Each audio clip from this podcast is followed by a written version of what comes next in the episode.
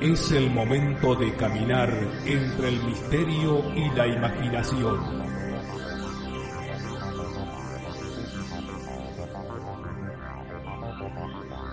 Es el momento de caminar al filo de la realidad. Conduce Gustavo Fernández. Junto a Quique Marzo y Emanuel Yudice.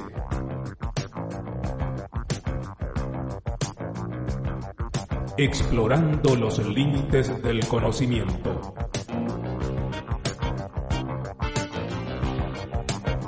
Locución José Ruiz Díaz.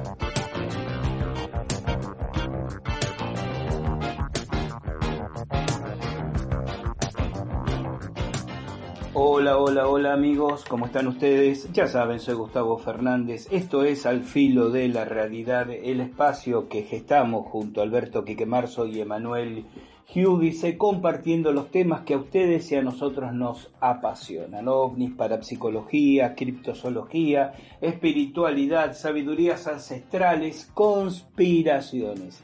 Eh, siempre agradeciendo el acompañamiento y la adhesión, la calidez, el entusiasmo de los incondicionales que nos siguen desde hace décadas ya, de quienes recién se suman a esta propuesta, de los fans que nos dan su su pequeño y tan cálido aporte económico a, través del botón azul de nuestra página, la de Al Filo de la Realidad en evox.com o la sección podcast de nuestro portal alfilodelarealidad.com. Una pequeña colaboración que les permite recibir el podcast extra y a nosotros ayudarnos a proseguir nuestras investigaciones, a espacios, em, mecanismos, interacciones y recursos para seguir compartiendo con, con ustedes.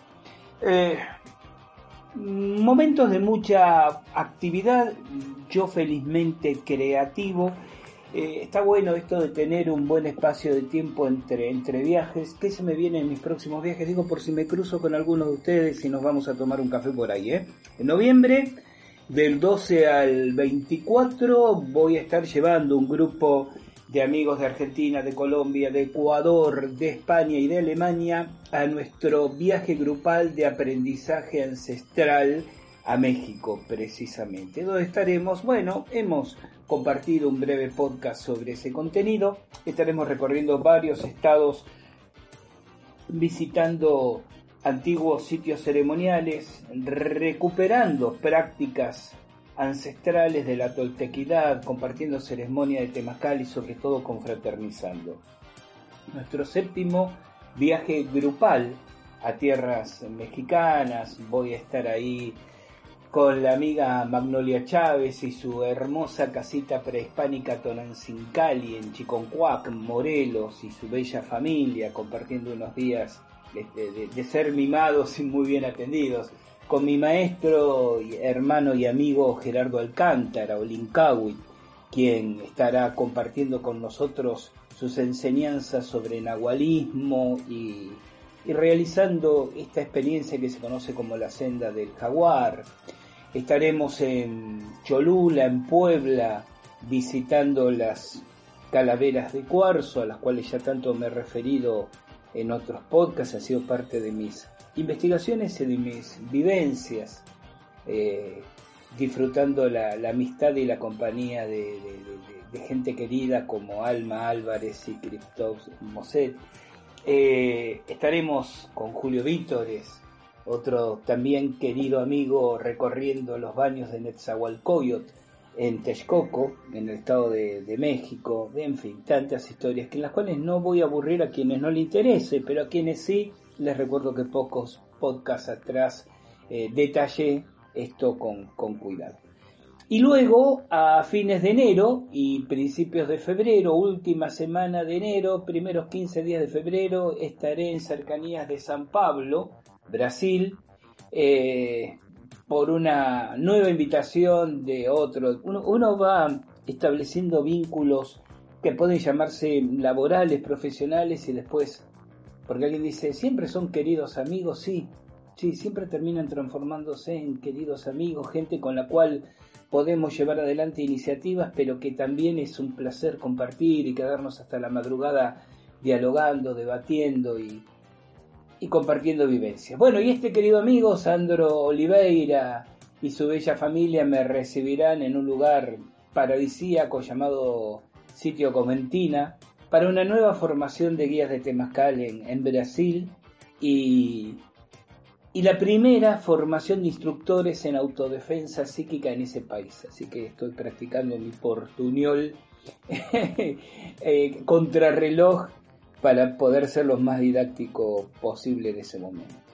En marzo Casi con seguridad está cerrada la propuesta junto a Orlando Rodríguez, nuestro hermano de, vida y de camino y su bella familia en, Texas, eh, realizando una actividad también temascalera y unas investigaciones que ya preveo apasionantes sobre la práctica del vudú en Luisiana, en New Orleans y, y el Bigfoot de ese estado.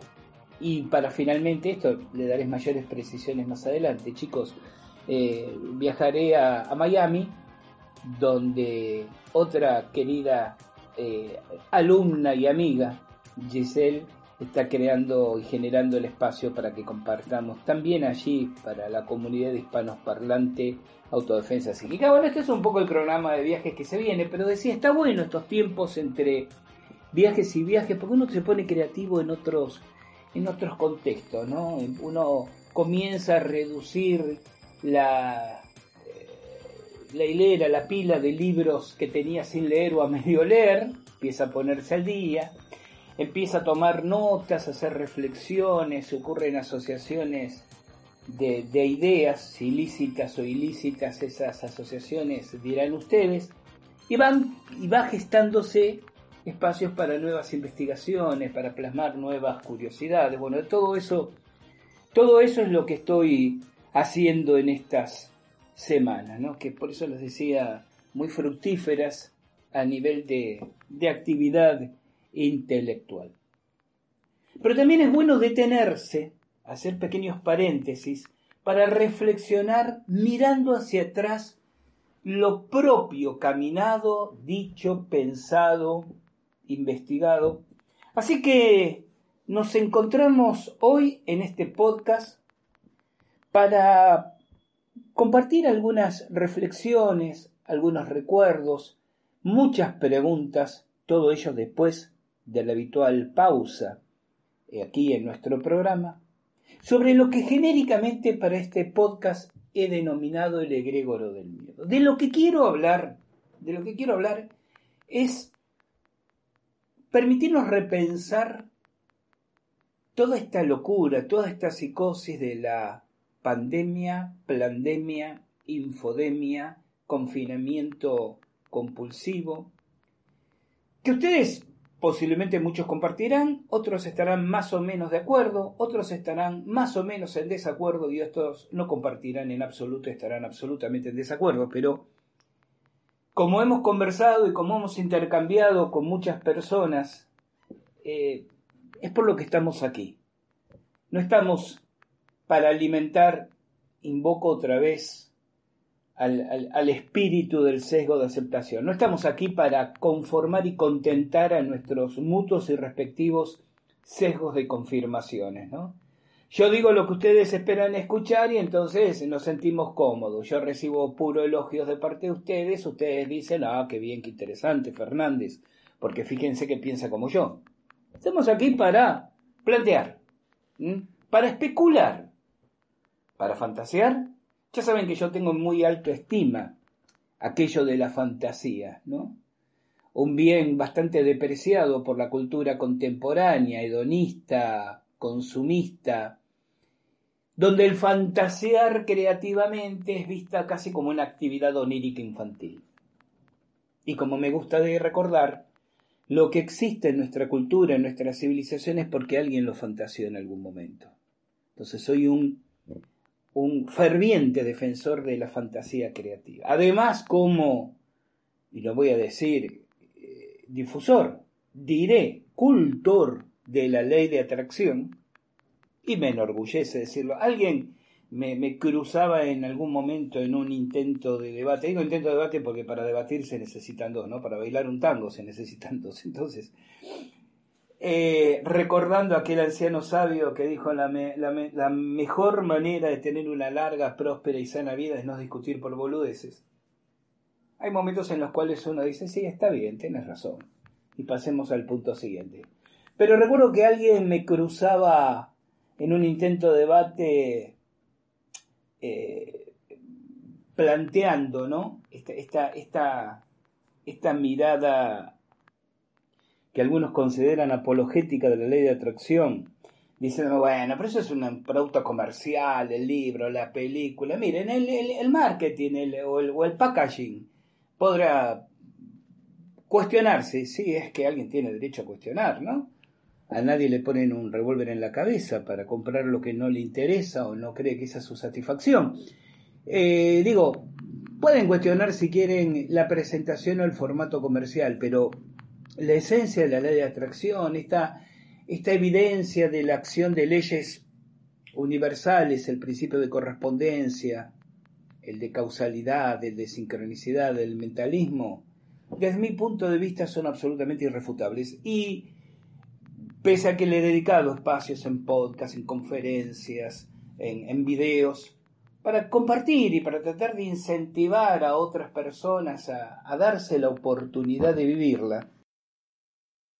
Poca diferencia me hace que la gente esté de acuerdo o no con lo que digo, o le parezca que soy un tonto ingenuo en, creer en esto de la ley de atracción, o eh, en lo personal siempre observo que me ha funcionado. Y si me ha funcionado, y si le ha funcionado a otros, pues la opinión de los escépticos y de los negadores de la misma realmente carece de mayor importancia. Eh, pero no quiero alejarme del eje central de lo que estaba planteando, ¿no? Un poco la idea entonces de nuestro encuentro hoy aquí es dar esa mirada que puede no estar compartida por muchos de ustedes, en parte o en un todo, pero que es nuestra, por lo menos mía. Me hago cargo de, mis palabras y de mis pensamientos. Y tal vez sirva para que repensemos e intercambiemos, para seguir pensando como antes o para modificar en algo o en mucho el sesgo de nuestras propias ideas. El sesgo de aceptación en psicología o psicológicamente hablando, y esto tiene, tiene que ver con, con un ítem que voy a desarrollar en los minutos siguientes. Psicológicamente hablando, el sesgo de aceptación es a la naturaleza humana lo que los algoritmos de las redes sociales son a la informática. ¿Qué quiero decir con esto? Por estos algoritmos, y hay que ser, hay que estar muy desinformado en cuestiones de redes para no ser consciente de esto, uno tiende a recibir información afín o compatible a los intereses que previamente en nuestras propias redes hemos manifestado. Es muy gracioso cuando alguien dice, yo voy a dar un nombre falso y no voy a completar mis datos personales para que no tengan información de mí fuera de que la tienen en esas esferas de muchas otras maneras. El solo hecho de que a través de las semanas estés poniendo like, estés poniendo me gusta a determinadas cosas o emojis desagradables a otras, y no hablemos de si compartes, retuiteas o... ya te define algorítmicamente. Y entonces empezamos a aparecer o a ver aparecer en nuestras redes, cada vez con mayor significación, propuestas, mercadería, individuos, cada vez más afines a nuestra propia mirada. Y entonces empieza a haber un, una percepción sesgada de la realidad si yo respondo a una ideología X. Y cuando se cruza alguien de una, de una ideología Z, eh, lo bloqueo o pongo un comentario desagradable, pero cada vez que aparece alguien de ideología X, pongo like, like, like, el algoritmo va a empezar a presentarme un universo X cada vez más y cada vez menos un universo Z. Y puede llevarme a la peligrosa conclusión que la realidad es X, mayoritariamente y no Z.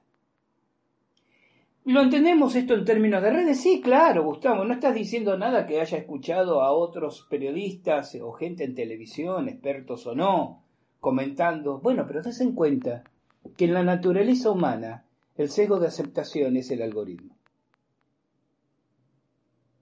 La gran diferencia es que yo el algoritmo de las redes puedo de alguna manera manejarlo mintiéndole a la red mis preferencias. Yo soy de la ideología X, pero quiero perturbar el algoritmo y empiezo a ponerle likes a la ideología Z cada vez más y dejo de ponerle likes a las manifestaciones de la ideología X. El verdadero problema es cómo advierto mi algoritmo mental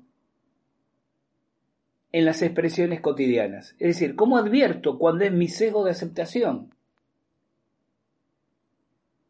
Y el verdadero problema del verdadero problema es que así como desde los think tanks puede manipularse el algoritmo en las redes, existen think tanks que manipulan el algoritmo de las mentes, los sesgos de aceptaciones. Pero de todo eso vamos a hablar luego de esta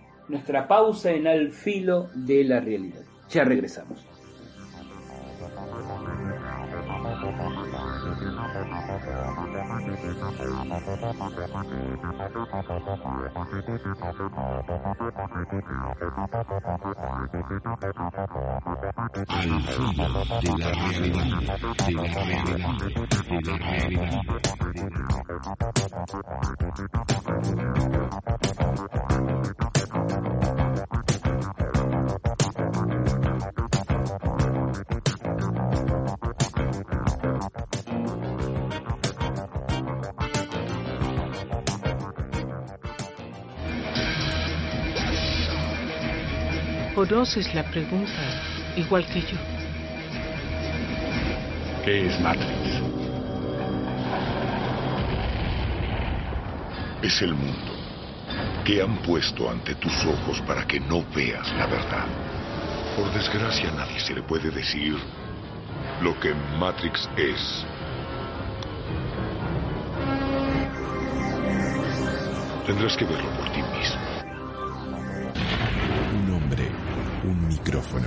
y todos los enigmas. Al filo de la realidad ovnis, fenómenos parapsicológicos, conspiraciones, civilizaciones desaparecidas. Los misterios son solo la excusa para pensar mejor. Gustavo Fernández y su equipo te invitan a caminar juntos al filo de la realidad. Búscanos en iVoox. Al filo de la realidad.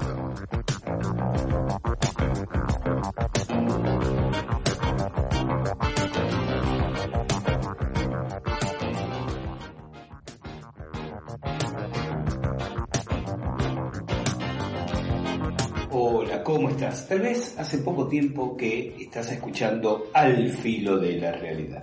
Si es así, te comento que somos un grupo muy pequeño de personas que hacemos esta y otras actividades vinculadas con la difusión de los temas que a vos y a nosotros nos interesan, ovnis, civilizaciones desaparecidas, criptozoología, conspiraciones, fenómenos parapsicológicos.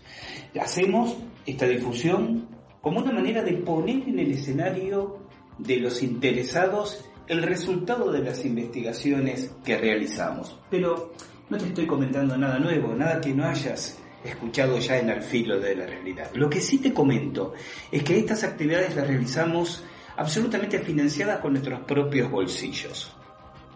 Y si sos uno de los incondicionales, de aquellos que nos vienen escuchando desde hace años, no hay nada nuevo que tenga para decirte porque ya nos conoces. Entonces, a unos y a otros, estoy aquí para pedirles que nos den una mano, para que nos acerquen su colaboración libre, voluntaria. Vas a encontrar por ahí un botón, una tecla de color azul que dice apoyar.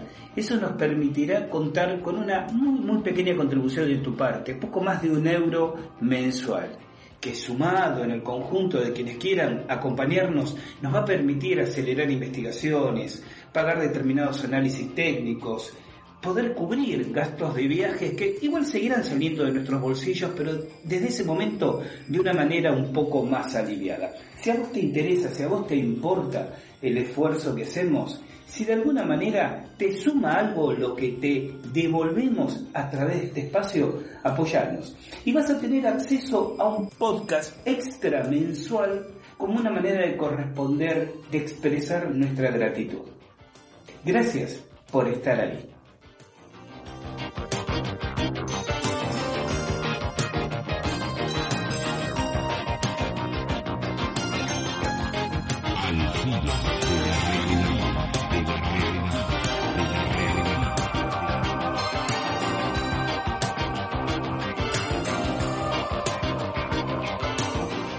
Continuamos entonces aquí en Al filo de la realidad y tengo tantas reflexiones, pensamientos, ideas que temo excederme no solo en tiempo, sino en el marco de, de la propuesta de hoy. De manera que voy a comenzar a presentar una expresión tratando de acotarla a cierto orden de presentación para obligarme de esa manera a mantenerme dentro de esos carriles, ¿no? Dentro de esos márgenes.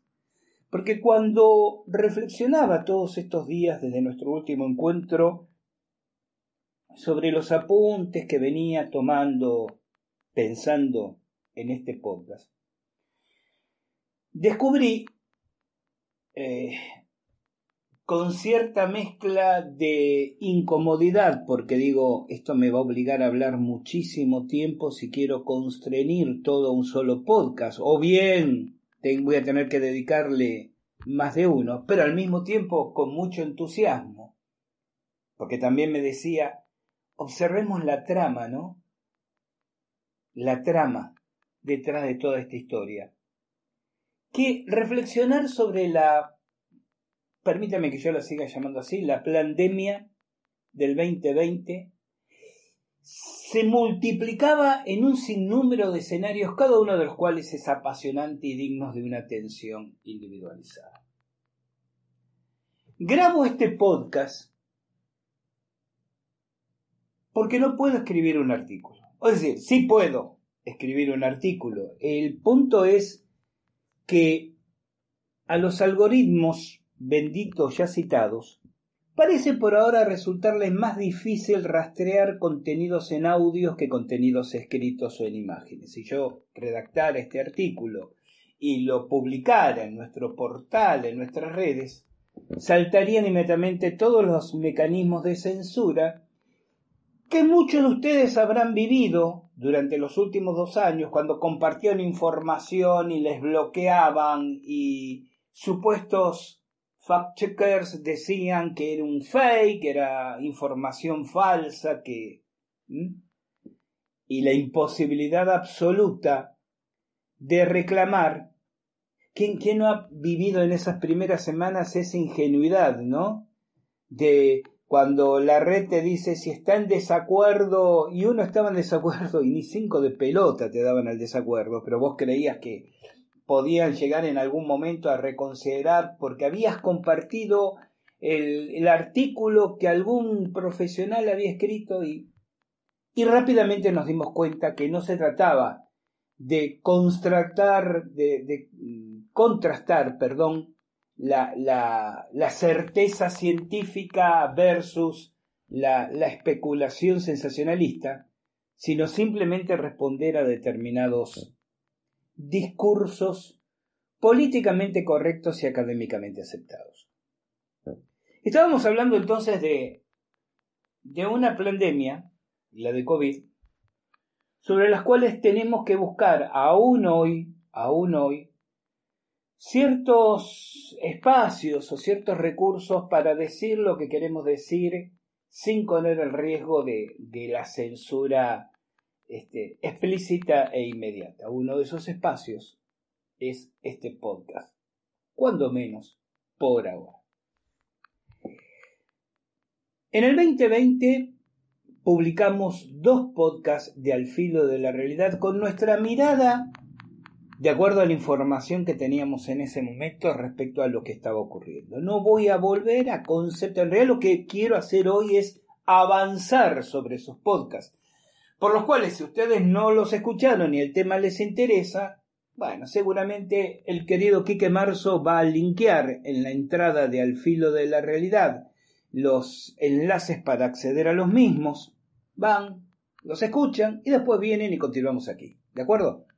Digo esto porque si alguien aparece en el comentario diciéndome, bueno, pero Gustavo, tendrías que haber dicho qué piensas de esto o de aquello. Primero asegúrense que no haya hablado de esto o aquello previamente para no ser redundante. Sí, quiero reiterar que lo que en ese momento tenía la fuerte presunción, hoy estoy absolutamente convencido de que se trata de un virus mutado artificialmente en laboratorio y expuesto a la población con fines por un lado experimentales y por otro lado manipulatorios. En ese entonces alguien me dirá, bueno, Gustavo, lo sabíamos hace dos años, miren, lo felicito si ustedes lo sabían. Yo trato de chequear y profundizar y, y cruzar información antes de adherirme a una afirmación. En ese momento era una de las posibilidades que barajamos aquí en el filo de la realidad.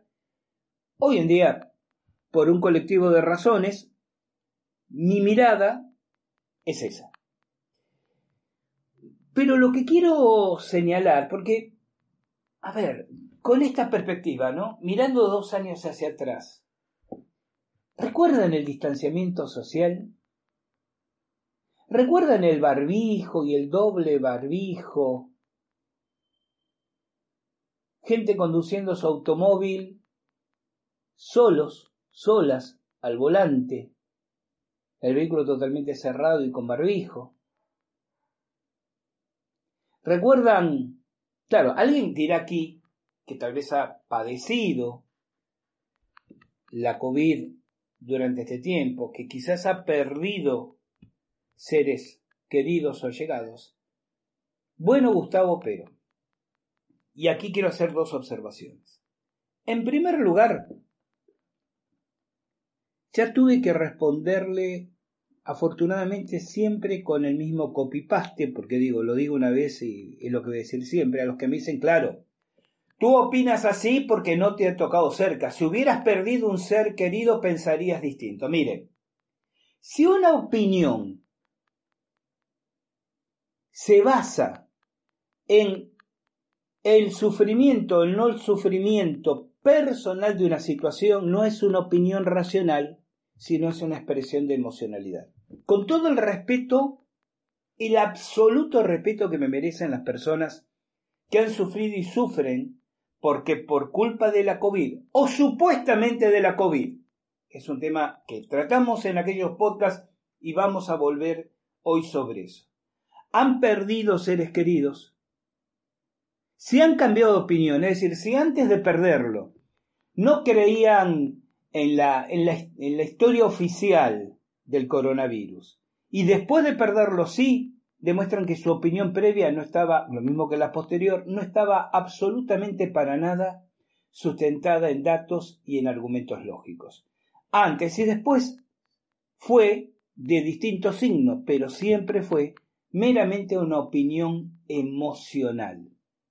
¿Se comprende? Si yo cambio de opinión porque perdí un ser querido, los datos son los mismos antes y después de la muerte de un ser querido. Los informes científicos, técnicos, no importa si eh, responden a una escuela de pensamiento o a otra, ¿no? Digo, los informes basados en conclusiones y investigaciones son los mismos, independientemente que a mí se me muera un ser querido o no. ¿Estamos de acuerdo en esto? Claro que vamos a estar de acuerdo.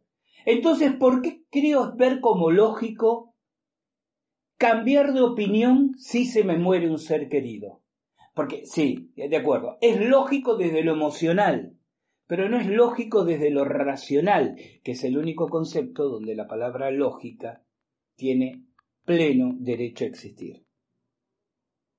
Entonces, una persona decía en un momento, yo no creo que el coronavirus sea lo que dicen, se le muere un ser querido. Y después dice esa misma persona, yo antes creía que no era peligroso, pero perdí a un hermano. Entonces, hoy en día sé, yo respeto y acompaño desde el alma ese sufrimiento. Pero no me pongan ese cambio de opinión como argumento.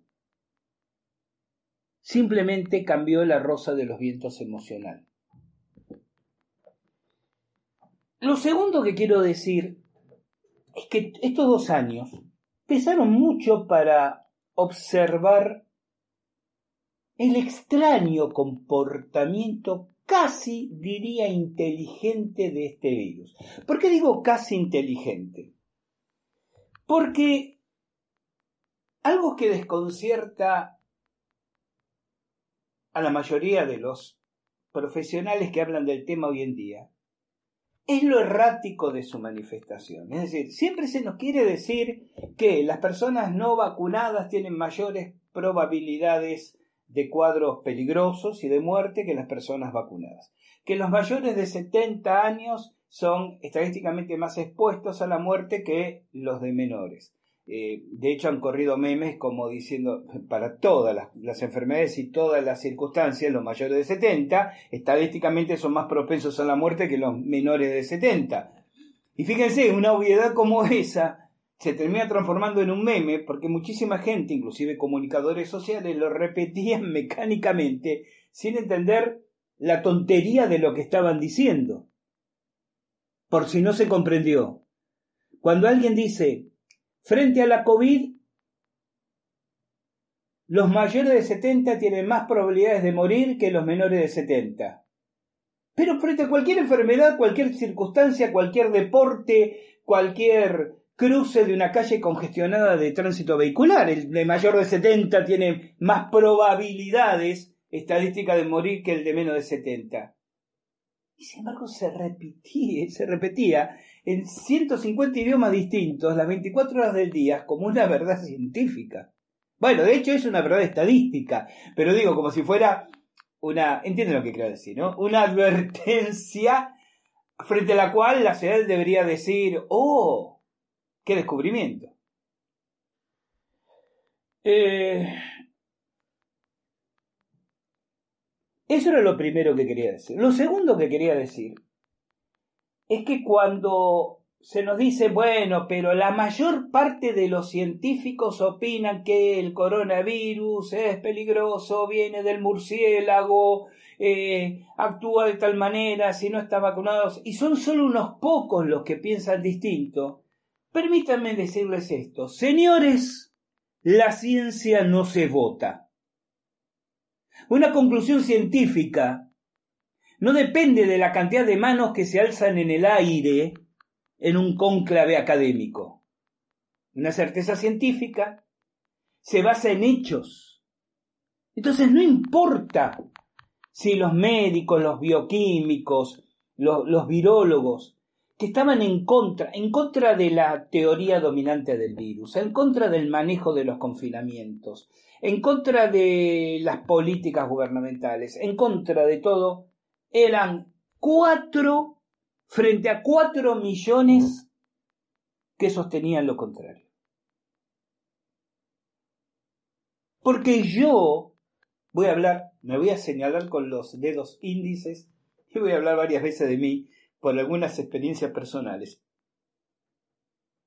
Yo he discutido con médicos, ante los cuales cuando los apuraba con algunas observaciones, su respuesta era, bueno, pero me vas a decir a mí que estudié 20 años esta profesión. Y ahí quedaba todo, o sea, que es la mejor forma. Eso lo ha llegado a hacer la, la, ministra de Salud de Argentina, Carla Bisotti, ¿no? en, una, en un encuentro con alguien que le cuestiona este, los procedimientos, eso de arrojar los diplomas en el rostro diciendo, pero me vas a decir a mí cómo tengo que hacer las cosas, que soy médica. Y eso no es, otra vez, esa respuesta no es un argumento científico. Esa respuesta es, es el uso de un recurso psicológico, apelar al arquetipo del viejo sabio, el criterio principio de autoridad dominante. Yo soy autoridad, vos no, entonces callate, no tenés ningún derecho a hablar de nada.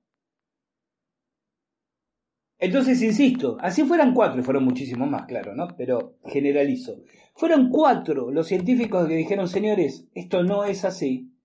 Hay que escuchar, hay que debatir y hay que exponer para, para la reflexión los argumentos de esos cuatro y luego refutarlos, destruirlos, desarmarlos, como quieran.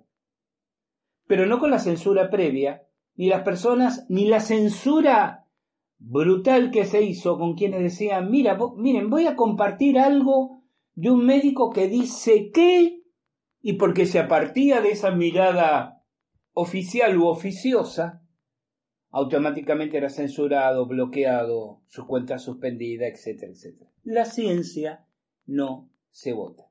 Así que el argumento, hay muchas falacias a dominen en, el tratamiento público de todo esto.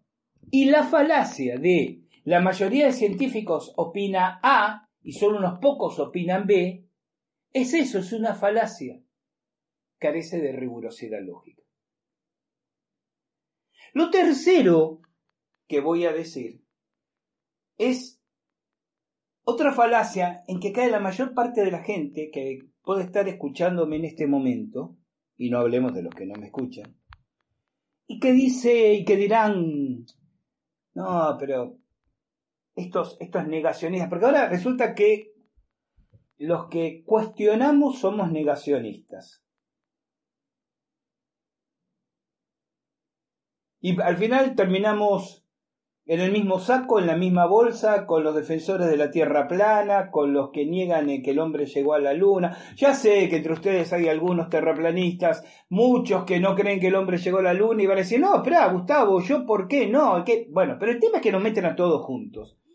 Y es una especie de, de, contubernio en la cual no sé si nosotros o ustedes, ustedes o nosotros nos merecemos estar, ¿no? Pero está ese manejo. Eh, déjenme hacer una pequeña crónica personal. En marzo del 2021, eh, cuando buena parte del mundo tenía confinaciones, confinamientos este, esporádicos, reiterados, eh, Argentina misma estaba en una situación de confinamiento bastante marcial todavía. Eh, hice el primer viaje al exterior, a Ecuador, ¿no? Post, post pandemia marzo del 2021, cuando muchos países seguían cerrados y demás, bueno, se dieron las oportunidades en Ecuador con el querido José Luis Garcés de hacer actividad y en, situaciones que las miro retrospectivamente y digo, por favor, son una novela distópica las cosas que nos hicieron hacer. Eh, viajé a, a Ecuador. Bueno, durante el año hice algunos viajes de cabotaje dentro de Argentina. En octubre, noviembre y principios de diciembre un largo viaje nuevamente a Ecuador y México, un mes y medio. Y bueno, llegó el 2022 y ustedes saben que por lo menos hasta este, hasta este momento he estado nuevamente en México, he estado en Colombia, he estado en, Ecuador, he estado en España a la fecha de hoy. En todos esos viajes he participado, y, tendría que mencionar esto y esto me tendría que eximir de, de, comentar un montón de cosas, porque he participado en decenas de temascales. Ya saben, temascal, ¿sí? Cabaña de sudor, tienda de sudor, espacio pequeño, cerrado, caluroso, terriblemente húmedo, donde todas las personas con muy poca ropa, transpirando, compartiendo la misma respiración, realizamos este antiguo ceremonial. Eh, ¿Se imaginan, de acuerdo al paradigma tradicional de la COVID, un espacio más peligroso que el de un temazcal? Y de aquí que no me pasó ni a mí, y hasta donde sé y estoy en contacto con la gente, a quienes me acompañaron en esos temazcales, absolutamente nada. Absolutamente nada. Si había lugares, momentos y oportunidades como los asesinatos, ¿no? Este, móvil, eh, lugar y, y circunstancias. Si había lugar y momento para contagiarse esa terrible hipotética enfermedad, son los temazcales. Decenas de temazcales y no me pasó absolutamente nada. Pero agréguenle a la ceremonia de temazcal un sinnúmero de eventos en los que he participado.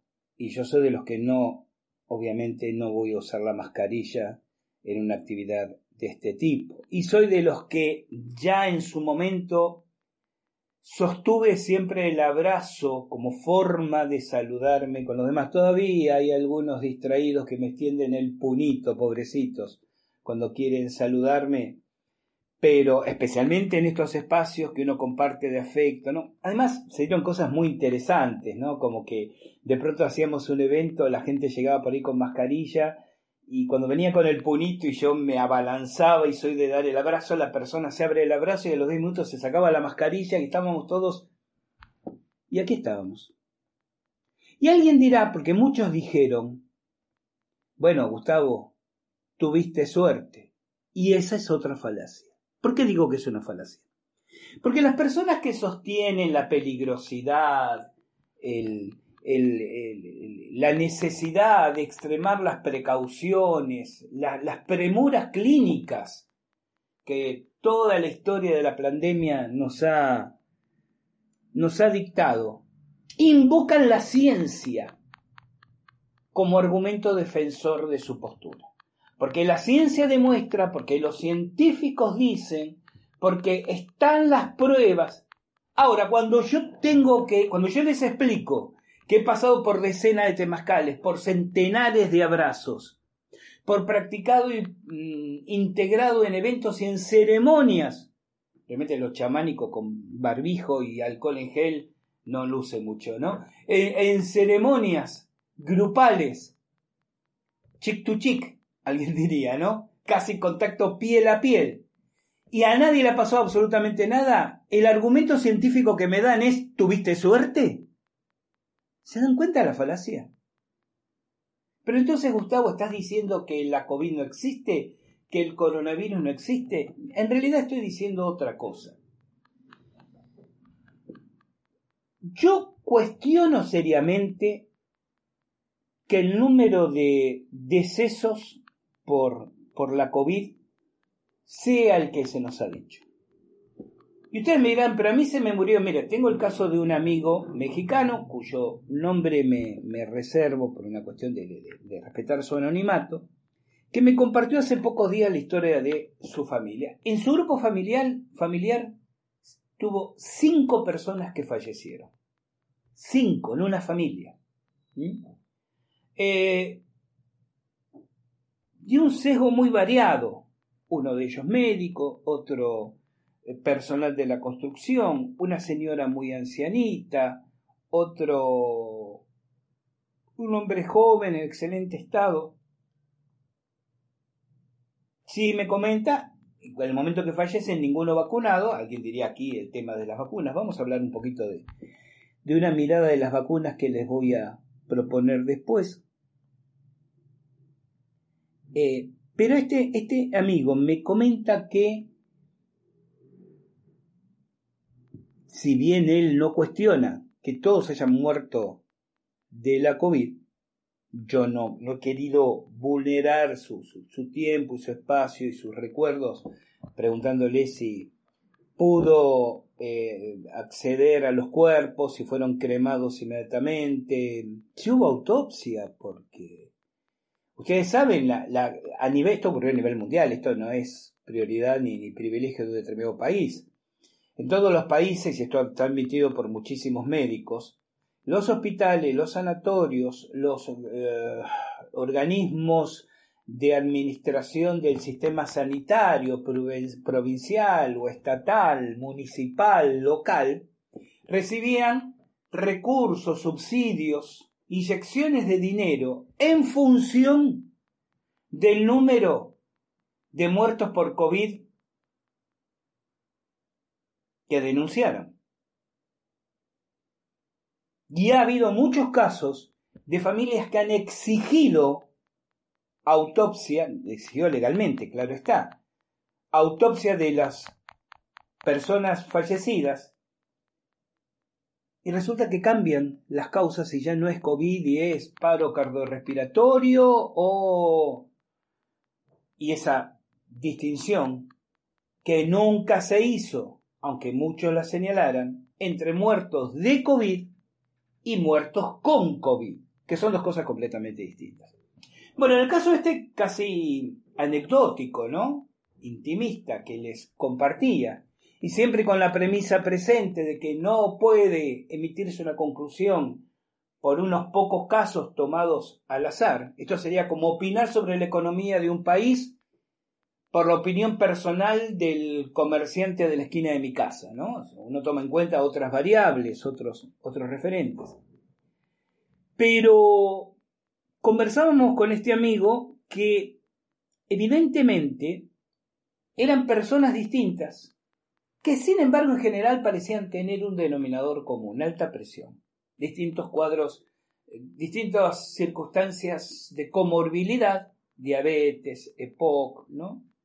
y entre ellos hipertensión. Y él me contaba su propia experiencia.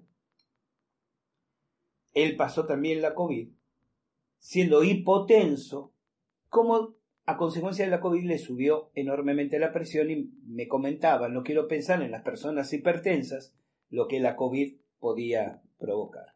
Fuera de que es un una consecuencia esto del pico de presión que no, no, no, no tengo presente haya sido lo que más popularmente se conocía como de la misma. Yo comento este caso para ponerlo en, en contraposición a algo que yo he observado a título personal tomando notas durante dos años. El hecho de que la COVID parecería tener un impacto más significativo en las personas que han tenido miedo a la COVID. Yo tengo casos hasta familiares, no de decesos, ¿no? pero de, familiares enfermos y, y enfermos graves por la misma, que eran de aquellos que extremaban al máximo las precauciones, ¿no? Aquellos que volvían del supermercado a hacer las compras y se quitaban toda la ropa que habían usado, iba a la lavadora y se duchaban y, se ponían alcohol en gel hasta en la suela del calzado. Y lo pongo en contraposición a mi propio ejemplo personal, donde se usaba mascarilla era porque me obligaban a usar mascarilla, o si aceptaban que me pusieran gel en la mano era porque me le imponía el personal policial literalmente en la entrada de los comercios. Y siempre tuve la fuerte presunción que el miedo era determinante a la hora de, de la gravedad con que se manifestaba este virus. Sabemos que el miedo hace caer las defensas del sistema inmunológico. No estoy haciendo ningún descubrimiento con esto. Pero aquí parece haber algo más, o por lo menos más intensamente direccionado como casi si hubiera un componente psíquico en el virus, o, y aquí el título de nuestro podcast de hoy, como si cruel, fría, inteligentemente, se hubiera creado un egrégoro del miedo para que el virus impactara de forma más significativa. Recuerden este concepto de egrégoro, links en la entrada del podcast también, a podcast donde hemos tratado el tema. es esta especie de entidad psíquica autárquica independiente, pero a la vez parásita del inconsciente grupal o colectivo, que se gesta o puede ser gestado para, para decirlo de una manera gráfica, someter y vampirizar psíquicamente al grupo gregario que lo ha generado. Y el manejo de la prensa y de los medios ha sido la forma de gestar ese egregoro del miedo. Deambula ahí fuera, cuando digo afuera estoy señalando por fuera de la ventana de mi estudio, a la calle, lo que yo calculo es un 10% de nuestros congéneres que han quedado con el cerebro quemado y limado. Gente que sigue conduciendo su automóvil en solitario, pero con los tapabocas puestos. Gente que mm, sigue saludando con el golpe de puño. Gente que todavía cree en el distanciamiento social. Gente que espera las nuevas dosis de vacunas Dije que iba a hacer un comentario respecto a la, a la vacuna, ¿no? Y es este. Yo me vacuné. Dos dosis. Tengo un certificado que dice tres. No importa. Eh, me di esas dos dosis de vacuna porque las necesitaba para viajar. Alguien me dirá, he tenido algunos seguidores tan fanáticos que se ofuscaron y se enojaron conmigo antivacunas, por supuesto. Ah, Gustavo, qué desilusión. Te has vacunado y dejaron de seguirme, como que yo tendría que ser lo que ellos creen que yo debo ser. ¿Me explico? O sea, otra vez el sesgo de aceptación. Me vacuné porque amo viajar. Me vacuné porque viajar es trabajo, es placer, es vocación y porque es posiblemente una de las cosas más importantes en la vida. Y esos seguidores que se enojaban conmigo me decían, bueno, pero yo no volvería a viajar, pero no, bueno, es tu decisión, hermano. Es más importante no vacunarte que viajar, pues me parece bien, no viajes, no salgas de, de, de, de tu, de tu geografía este, y no te vacunes. Pero no vengas a decirme a mí lo que tengo que hacer con mi vida. Pero es que las vacunas son peligrosas porque el grafeno, mira, si tengo consecuencias colaterales, o cardíacas o me muero, como decimos en Argentina, a lo hecho pecho y me la banco porque fue mi decisión. Porque me mataría y me enfermaría, eso sí, si no viajara. No, Gustavo, no es tan importante, no podés tomarlo así, no me vengan a decir a mí cómo yo tengo que tomar mi vida. Yo no les digo a ustedes cómo deben tomar la suya. Salvo que me pregunten, que es lo que hace la gente cuando me consulta y además me paga por la consulta. Bueno, pero problema de ellos, digo. Entonces, amo viajar. Y si voy a quedarse dos inyecciones, bueno, me las doy. Pero no te preocupa, a mí me resulta muy interesante cómo mucha gente cambia la polaridad de los miedos. Es decir, hay gente que está todavía hoy obsesionada con el coronavirus, temerosa, capaz de darse 5, 6, 7 dosis de inyecciones. Y las miramos y decimos, pero qué manipulados que están. ¿Por qué le tienen tanto miedo? Y existe gente que tiene el mismo grado de obsesión, de temor, de negación a la vacuna. Y yo los miro y les digo, qué obsesionados que están. ¿Cómo pueden ser manipulados así? ¿Saben qué pasa? Que quien está en contra de las vacunas me va a decir, no, no, Gustavo, lo mío no es miedo. Yo porque me informo, porque leía al doctor tal o tengo el informe cual o... Pero resulta que el que está obsesionado con la COVID me dice lo mismo pero del lado opuesto. No, no, porque yo me informo. Yo me baso en el protocolo, en el artículo de Lancet, en lo que dijo la Academia de Ciencia, cada uno en su paradigma y cada uno en su sesgo de aceptación. ¿Cuál es mi postura? No le tengo temor ni obsesión a la COVID, no le tengo temor ni obsesión a la vacuna. Esto es mi creencia, y aquí sí voy a emplear una palabra que ustedes saben que uso poco, la palabra creencia personal. Como cultor de la ceremonia del temazcal y de la toltequidad, como practicante convicto y confeso, que sostiene y afirma emocionado en la ceremonia del Temazcal, que a los brazos de Tonancintlali me entrego de la madrecita tierra, que me cuide y que me acompañe. Y alguien dirá, qué pelotudez pagana, Gus. Llámenla como quieran, además de que no me importa cómo la llamen, simplemente estoy siendo franco y sincero expresando mi creencia.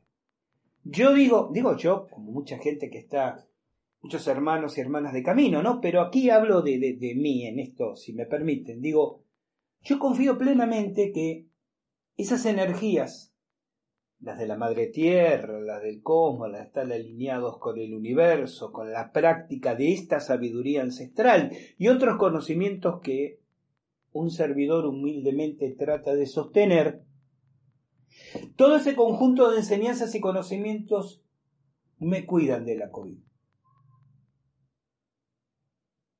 Y muchos de ustedes en este momento dirán, sí, claro, está bien, se entiende, estamos de acuerdo. Pues ¿saben qué? También estoy convencido que me cuidan del efecto negativo de las vacunas. ¿Por qué debería creer que esas fuerzas que me amparan, que me protegen, con las que trato de alinearme a través de mi pensamiento y mis prácticas, me cuiden y protegen de ciertas cosas como la COVID, y serían absolutamente ineficaces e inútiles frente a ciertas cosas como las vacunas. ¿Comprenden mi punto de vista? Bueno, pero tu punto de vista es facilista, Gustavo, porque, a ver, eh, ¿quieren llamarlo facilista? Pues llámenlo. ¿Saben qué? Facilista pero feliz. Cuando me di las dos dosis de vacuna, no experimenté ninguna reacción. Es más, es el día de hoy que mitad en serio mitad en broma digo, ¿me habrán dado? me habrán dado, sé yo, agua destilada? Porque no tuve absolutamente ningún efecto, ni inmediato, ni a mediano plazo, ni a largo plazo. Después de las dos. Eh, fue apenas un trámite. Y ustedes dirán, bueno, pero hay personas que han tenido consecuencias terribles, sí, sí. De la misma manera que hay personas que han sufrido la COVID y han tenido consecuencias terribles, ¿no? Entonces la pregunta es, tanto para un caso como para otro, y sea que ustedes crean que el coronavirus es natural, producto de un estofado de murciélago, o compartan esto que estaba diciéndoles que Posiblemente nos encontremos ante una manipulación genética esparcida artificialmente con, fines experimentales. Tanto eso, el virus, como su contracara comercial y, y, manipuladora, porque cuidado, yo no estoy sosteniendo que las vacunas sean la panacea. No estoy diciendo la gente debería vacunarse. Más, estoy realmente convencido que es un fantástico negocio desarrollado rápidamente, aprovechándose del miedo de la gente y de los negociados y de las triquiñuelas y de las imposiciones con los gobiernos. Eh, pero Gustavo, ¿te la diste? Sí. Me la di porque quería tener la libertad de viajar, de hacer lo que, ni siquiera voy a decir lo que muchos podrían haber hecho y, eligieron no hacerlo. Está bien si eligieron no hacerlo. Allá ellos y ellas. Yo quise hacer eso.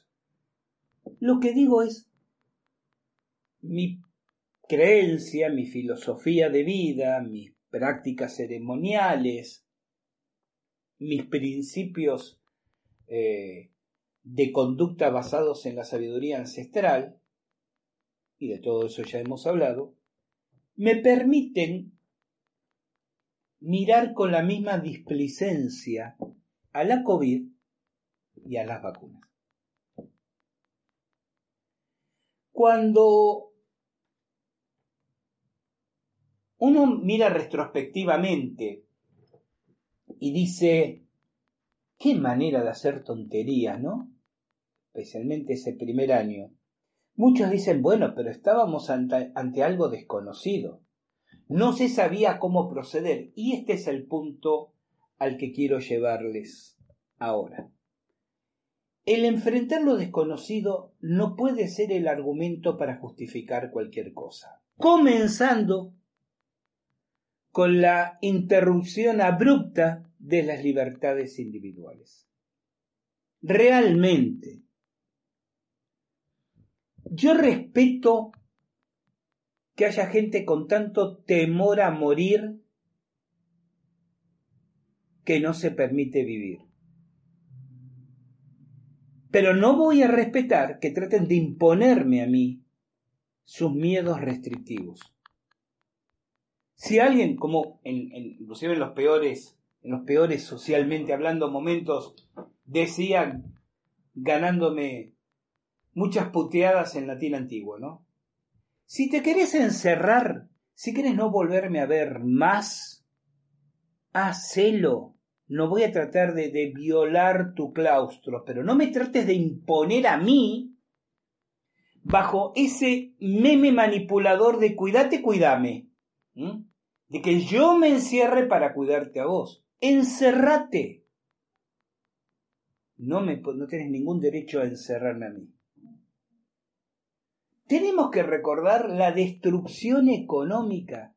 El 65% de la población mundial es casi un 40% más pobre de lo que era en el 2019. A raíz de esto, necesito señalar el vil egoísmo de gente que como cobraba su pensión o su sueldo estatal, trabajar o no trabajara, eran los que decían, defendían el argumento de, bueno, lo importante es la salud, el dinero se verá después. Y había gente que vivía del dinero diario que podía ganar. Necesito hablar del incremento de las tasas de suicidios, de cuadros neurofisiológicos, de depresiones psicológicas, de familias destruidas por las consecuencias nefastas de los confinamientos en todo el mundo? Necesito hablar de las muertes provocadas. Cuando, por ejemplo, no se admitían en sanatorios y hospitales nada lo que no fuera COVID. O sea, vos tenías un cáncer y bueno, te, espere, ya lo vamos a llamar.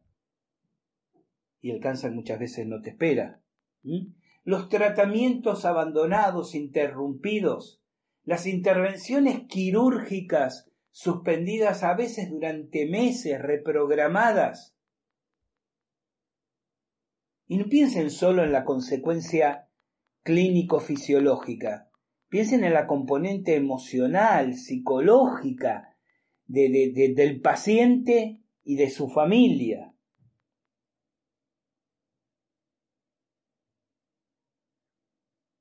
Yo siento que las personas que eran verdaderas Stasi del pensamiento ajeno, ¿no? Stasi, saben, era la, la policía política y secreta de la Alemania Oriental antes de la caída del, muro.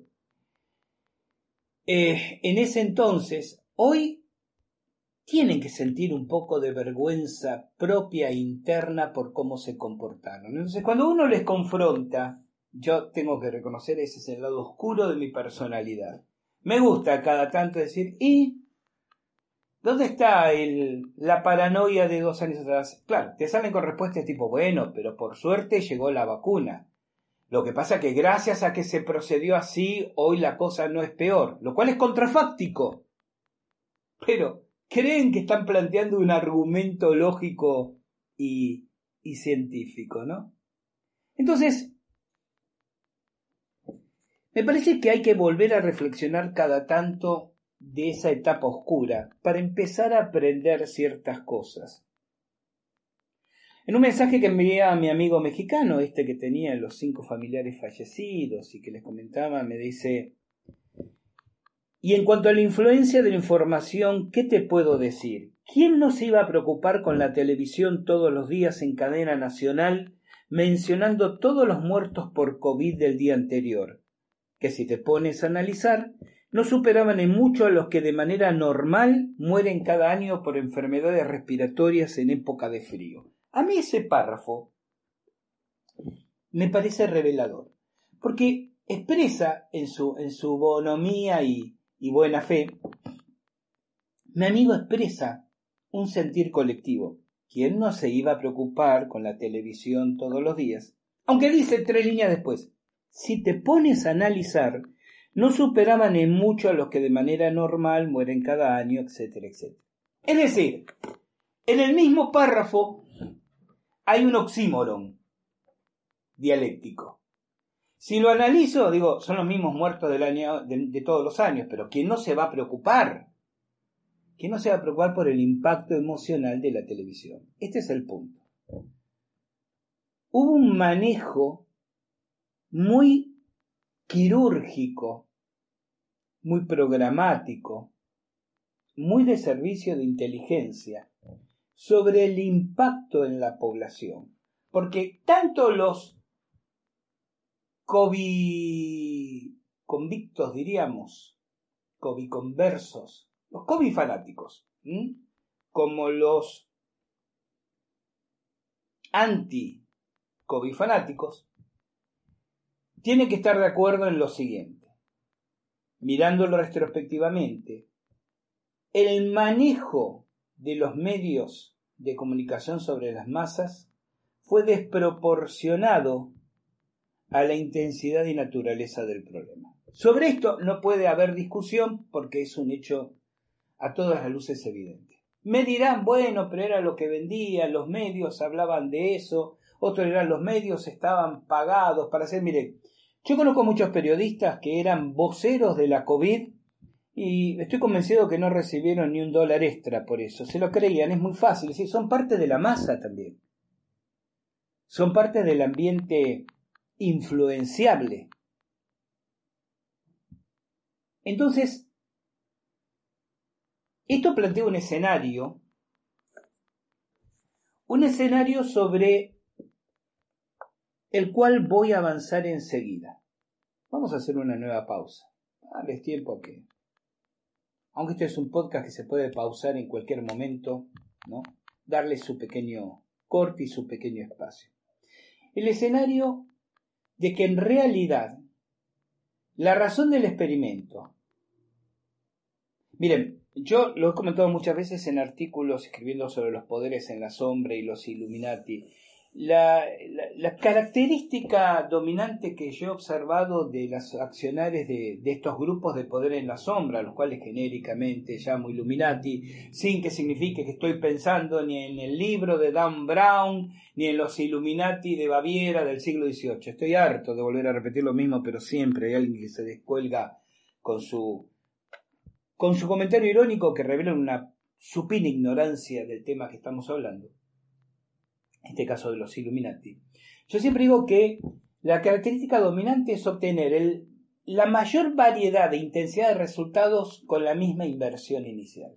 ¿Se comprende? Es decir, lo mismo que hace no tiene un objetivo, tiene varios. Hay un objetivo principal y varios objetivos secundarios y complementarios. Aquí el negocio de las vacunas, desde mi modesto ver y entender, no fue el objetivo principal fue un objetivo secundario concurrente al objetivo principal. Es decir, tenemos otro objetivo, pero paralelamente tenemos objetivos secundarios, por ejemplo, desarrollar el negocio de las vacunas que nos va a brindar un enorme resultado económico para reinvertir en estos futuros proyectos eh, del mismo grupo de ideas. Y el objetivo principal seguramente ha tenido que ver con cumplir un tema sobre el cual voy a volver en otros podcasts. Les dije al comienzo de nuestro podcast, lo apasionante y también problemático de hablar de este tema es que comienza a ramificarse en una multiplicidad de escenarios donde cada uno de ellos merecería un podcast por derecho propio y es lo que estoy planteando ahora. Pero de lo que deberíamos hablar, pensando a futuro, es que todo esto responde a una programática de crear un orden mundial de ideas donde la sociedad colectiva del planeta se sienta libre, se sienta progresista, se siente y se crea empática y solidaria, se crea austera y ecológica y en realidad se, sea absolutamente funcional, esclava y sometida a las directrices mentales de una élite. Vamos a una pausa y les voy a hablar, les voy a hacer recordar en realidad otra epidemia que no fue tal donde comenzó a ensayarse esta epidemia, la de Anthrax, semanas después del atentado, del atentado, supuesto atentado, a las Torres Gemelas. Ah, dijeron varios de momentos. ¿Te acordás? Si están compartiendo el podcast. Sí, claro, ¿te acordás aquel tema del Anthrax? Bueno, regresamos de la pausa y lo conversamos aquí en Al filo de la realidad.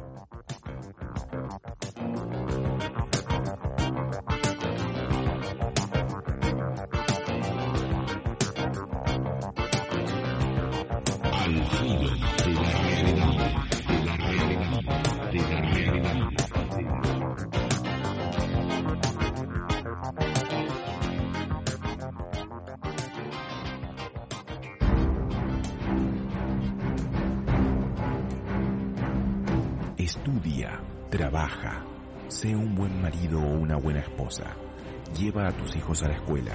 Sé un buen padre.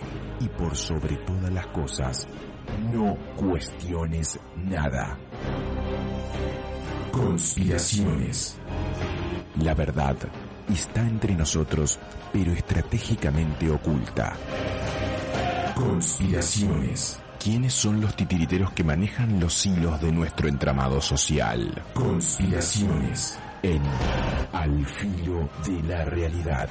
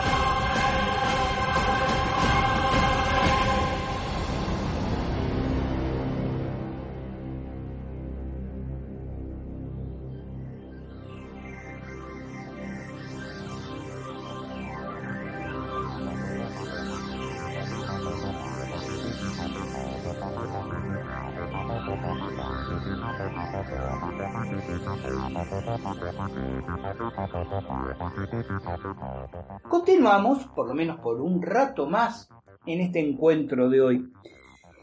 ¿Y por qué traigo a colación lo del Antrax? Eh, ¿Se acuerdan del escenario? Bueno, a los que son muy jovencitos les cuento. Tres semanas después del 11 de septiembre del 2001, eh, los aviones chocando contra el World Trade Center. Ah, eh, comentario colateral pero necesario. Están circulando y se están viralizando a raíz de un nuevo aniversario, el 11 de septiembre pasado, unos videos que cuestionan la aparición de aviones y que estarían mostrando cómo en realidad en la torre, en las torres, habrían estallado cargas explosivas y habrían implosionado sobre sí mismas. Yo he observado, hay, hay cosas, está bueno como llego a ser un poquito conspiranoico, ¿no? El tema es cuando ya nos fuimos a la mierda. ¿Qué quieren que les diga? Perdón por la franqueza, porque circulan esos videos donde se nos dice, miren cómo yo no niego que puede haber habido un, eh, lo, he tratado en mi libro, sobre las Torres Gemelas, sin, sin ir más lejos, cuando me animé a escribir y a exponer documentación y recibí insultos de todo el planeta Porque ahora sí, hay muchos cancheros que hablan, sí, aparecieron objetos no identificados, WAPs, ¿qué dicen ahora? WAPs sobre las Torres Gemelas cuando fue la catástrofe. Pero en el 2002 había que escribir y publicar eso. ¿eh? Pero bueno, al margen. Em,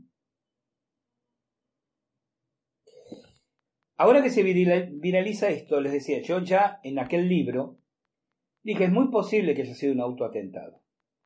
Y no me extrañaría que la colisión de los aviones haya sido amplificada o completada con detonaciones de, explosivos. No, no, no, no lo descarto e inclusive lo acepté como una posibilidad en su momento. Ahora, ver estos videos que están este, circulando, que son dos o tres, siempre los mismos, y que me digan que no existieron los aviones, inclusive cuando le he dicho a alguien, pero a ver, espera, yo lo vi en televisión en el momento que estaba ocurriendo. Bueno, pero el efecto Mandela ¿Recuerdan el efecto Mandela? Eh, será como esa gente que cree que vivió cosas y no vivió. No me rompan las pelotas, gente.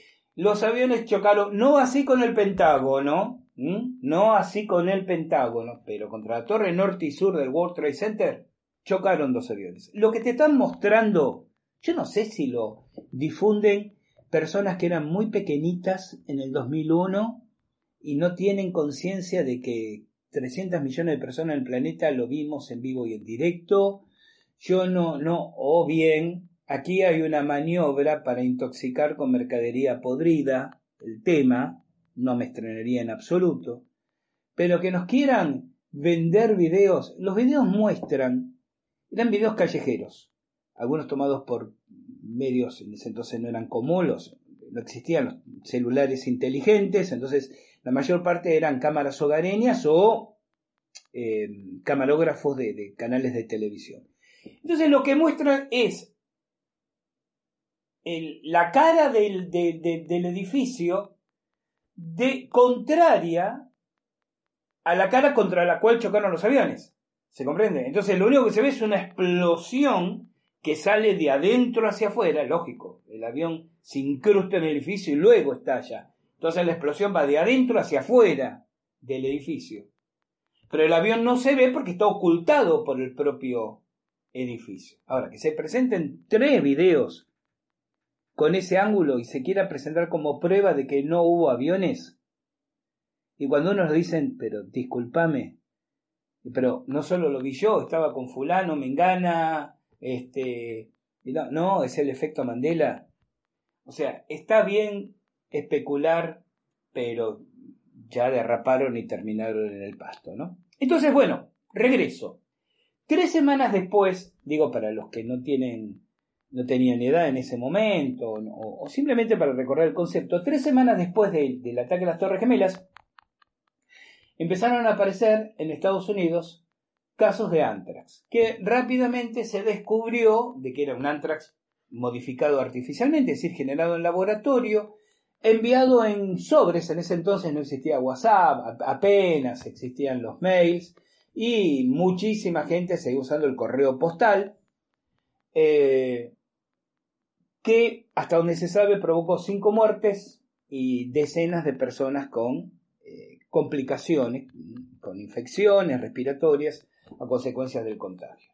Algunos de los muertos y los enfermos fueron quienes recibieron las cartas, la mayoría fueron los empleados postales. Esto en rápida síntesis. Lo que los que tienen unos años recordarán es la paranoia que eso despertó, inclusive en países muy alejados de Estados Unidos como es Argentina. Miren, yo esto lo viví personalmente porque yo en ese entonces todavía solía recibir correspondencia física en papel del extranjero, ¿no? Después esto desaparece y hoy todo es por WhatsApp, mail, este, WeTransfer y demás. Pero estábamos ahí, por lo menos en estos países subdesarrollados como el nuestro, ¿no? Con un pie en la tecnología y con un pie todavía en la colonia, como quien diría, ¿no? Estamos en etapa de transición y, y alguna correspondencia llegaba por, por correo postal. Yo sufrí la censura de que mi correspondencia fuera secuestrada y e, e, esto como introducción al comentario que voy a hacer enseguida, ¿no?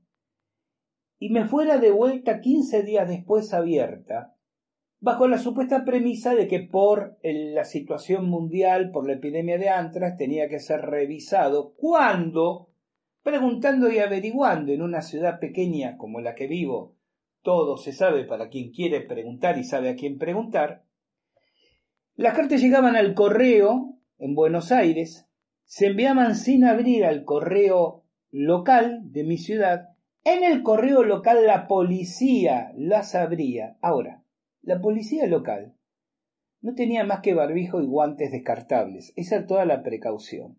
¿Para qué las abrían si no hacían un análisis del contenido? Yo creo que era una manera, 2001, ¿recuerdan lo que era Argentina en esos momentos? De hacer inteligencia y espionaje a bajo costo por estos pseudoclones de James Bond locales este, clones con unos defectos genéticos seguramente, eh, bajo el paraguas protector de que es una medida de bioseguridad por la epidemia de anthrax, que realmente nunca llegó a ser epidemia. De hecho, yo he publicado trabajos en ese entonces en los cuales señalaba que en nuestra provincia de Entre Ríos habíamos tenido epidemias de anthrax. Aquí en Sudamérica se le llamaba y se le sigue llamando carbunco o carbunclo según el país, pero es anthrax, ¿no? Este, con, muertos, con decesos y sin ninguna connotación periodística. En ese momento era una paranoia galopante. Yo he vivido la paranoia ajena varias veces. La viví, vuelvo al 2020 cuando quedé varado el día que en el mundo se bajaron las persianas metálicas. En Ecuador en Ecuador, que en ese momento para Argentina era como, encima estaban todos estos este, videos virales que corrían, que te decían que en Ecuador la gente caía muerta por las calles, la gente de Ecuador que me está escuchando, yo estuve ahí, no pasaba nada de eso, no sé por qué esa, ese encono e insidia con Ecuador en particular en ese momento. Y cuando regreso a, a mi tierra y a mi casa, me miraba los vecinos como leproso, ¿no? Y la viví ahí en el 2001, cuando los vecinos, porque seguramente le comentarían, carteros, la policía que después se acercaba, eh, que yo recibía correspondencia del extranjero, digo, conversaba con, con, Emanuel precisamente ayer eh, y yo le, hacía una reflexión, le digo, hay algo como de, regreso a la, a, la, a, la a oscura edad media, eh, la edad media en el, en el sentido este, pérfido con que lo presenta Hollywood, en, en, los tiempos que vivimos, ¿no? Cada vez más gente cree en la Tierra plana, negamos que el hombre llegó a la Luna, eh, desconfiamos del musulmán, eh, el extranjero o el que viene de otras tierras es un potencial y peligroso portador de enfermedades desconocidas. Todo eso es muy medieval. Bueno, y son como estas cosas que, que estamos viviendo, ¿no? Ahora, ¿por qué estoy relacionando toda esa historia del anthrax con la COVID?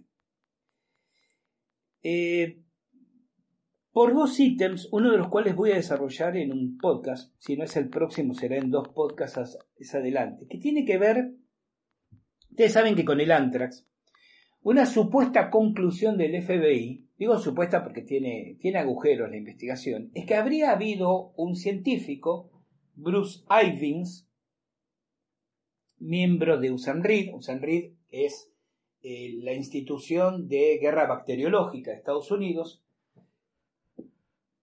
que habría desarrollado en el laboratorio una cepa de, del anthrax, de la bacteria, en realidad no virus, bacteria de anthrax, es un virus asociado a una bacteria y disimulado en una espora. En realidad, por sus problemáticas psicológicas, mentales, sus trastornos, que en realidad son solo versiones, porque no hay ningún informe psicopatológico, Ivins se termina suicidando antes de ir a juicio, de ser llevado a juicio por esto.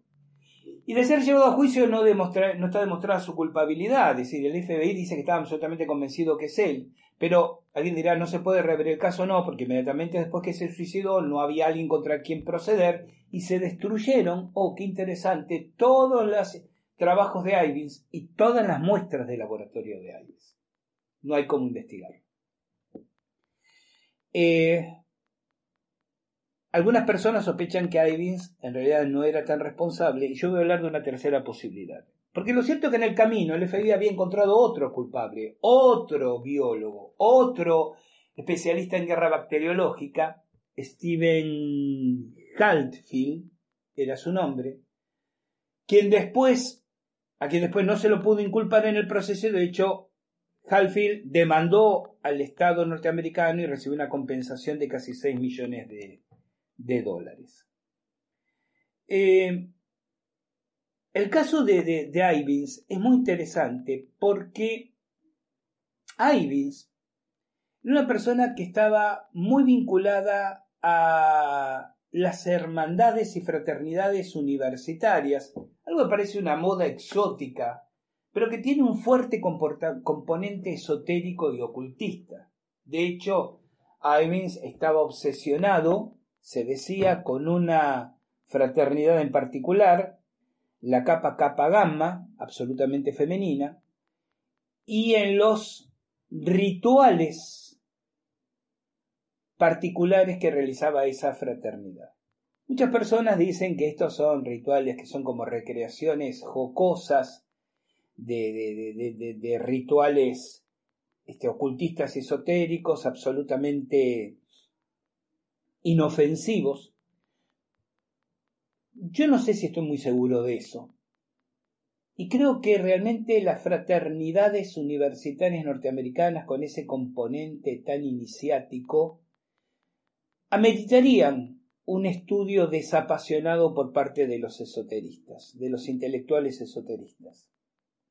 Pero lo cierto es que Ivins había pertenecido también a otras fraternidades y había sido y esto el mismo FBI lo reconoce, sujeto voluntario de experimentos psicológicos durante su paso universitario. Y él realizó su formación universitaria en los momentos y en las universidades donde el proyecto MK Ultra, del cual hemos hablado en otro podcast al filo de la realidad, alcanzaba su máximo esplendor. Ivins declaró, antes de suicidarse, al agentes del FBI que lo estaban entrevistando y allegados, que él no recordaba haber hecho lo que lo estaban acusando. No lo negaba, fíjense en ustedes. No lo recordaba. Y que tenía miedo, porque se le dijo que voluntariamente se sometiera a hipnosis, y él se negó, por eso iba a juicio, porque el FBI quería sonsacarle con herramientas legales, él tenía miedo de enterarse de lo que podría haber hecho. ¿De qué estoy hablando? De la posibilidad que Ivins haya sido un candidato manchuriano. Ya saben ustedes que la expresión candidato manchuriano se aplica para esas células dormidas activadas para crímenes políticos, para actos terroristas, a veces años o hasta décadas después de haber sido condicionadas y lavado su cerebro. No estoy diciendo que alguien sea completamente inocente, no estoy diciendo que eso que dijo no haya sido quizás un argumento distractor y que realmente lo haya hecho, no, no sé. Digo, pero responde perfectamente al perfil de lo que quienes hemos estudiado el proyecto MK Ultra hemos venido viendo que lo vemos también en el asesinato de Kennedy. Miren, les prometo un podcast muy pronto, Esoterismo, Control Mental y el asesinato de Kennedy, donde incluso quiero aportar algunas observaciones que yo mismo hice cuando estuve eh, observando el lugar donde este magnicidio se, se cometió allá en Dallas. Pero eso será otra historia. Tengo la fuerte presunción que Ivins fue un candidato manchuriano. Activado años después para hacer lo que hizo. Porque de alguna manera hay una interesante analogía entre la forma en que no solo el virus físico del antrax, digo, sino el virus ideológico y emocional del miedo al antrax se distribuyó la red postal de Estados Unidos, y la forma en que se distribuyó el miedo a la COVID a través de las redes, que hoy no son postales, pero son las venas de comunicación sanguíneas de la humanidad. Lo que estoy diciendo aquí, lo que estoy proponiendo aquí, es entender al experimento socio, sociopolítico de ingeniería social, ¿sí? Al experimento de ingeniería social del Antrax del 2001 como la antesala de esta fase avanzada del experimento del 2020, que tuvo etapas intermedias, que no cristalizaron la gripe, la famosa y mal llamada gripe de México, la gripe aviar, ¿se recuerdan? La gripe porcina, la del 2009, que no tuvieron ni la paranoia ni el impacto. Aquí cuajó bien, aquí cristalizó bien el miedo, el egregoro del miedo. De eso estoy hablando.